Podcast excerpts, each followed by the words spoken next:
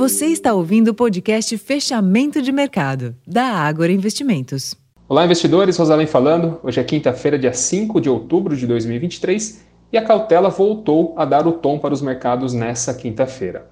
Com o novo avanço dos títulos longos dos Estados Unidos de 20 e 30 anos, apesar do leve recuo dos vencimentos de 5 e 10 anos. Nos Estados Unidos, o número de pedidos de auxílio-desemprego veio abaixo do esperado, reforçando a resiliência do mercado de trabalho. Antes da divulgação do payroll, que sai amanhã às 9h30, o payroll que é o relatório oficial desse segmento do mercado de trabalho americano.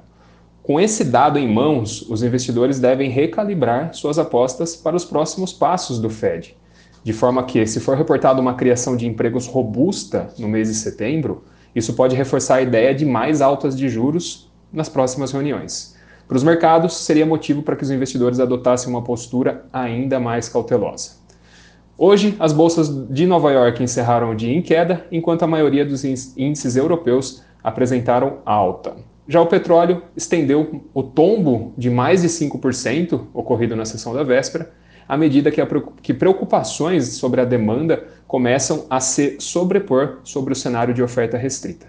Por aqui, pressionado pelo ambiente externo e também pela nova queda do Brent, hoje a queda foi de 2,02%, o Ibovespa caiu 0,28% aos 113.284 pontos, com um giro financeiro muito fraco, de apenas 16,9 bilhões de reais.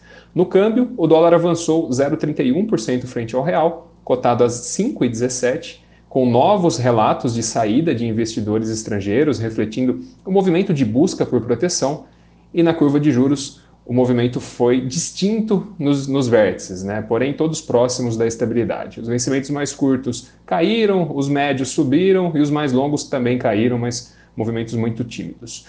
Esses foram os principais destaques dessa quinta-feira. Para mais informações, acessem o relatório Fechamento de Mercado, já disponível no nosso portal o Agora Insights. Até mais.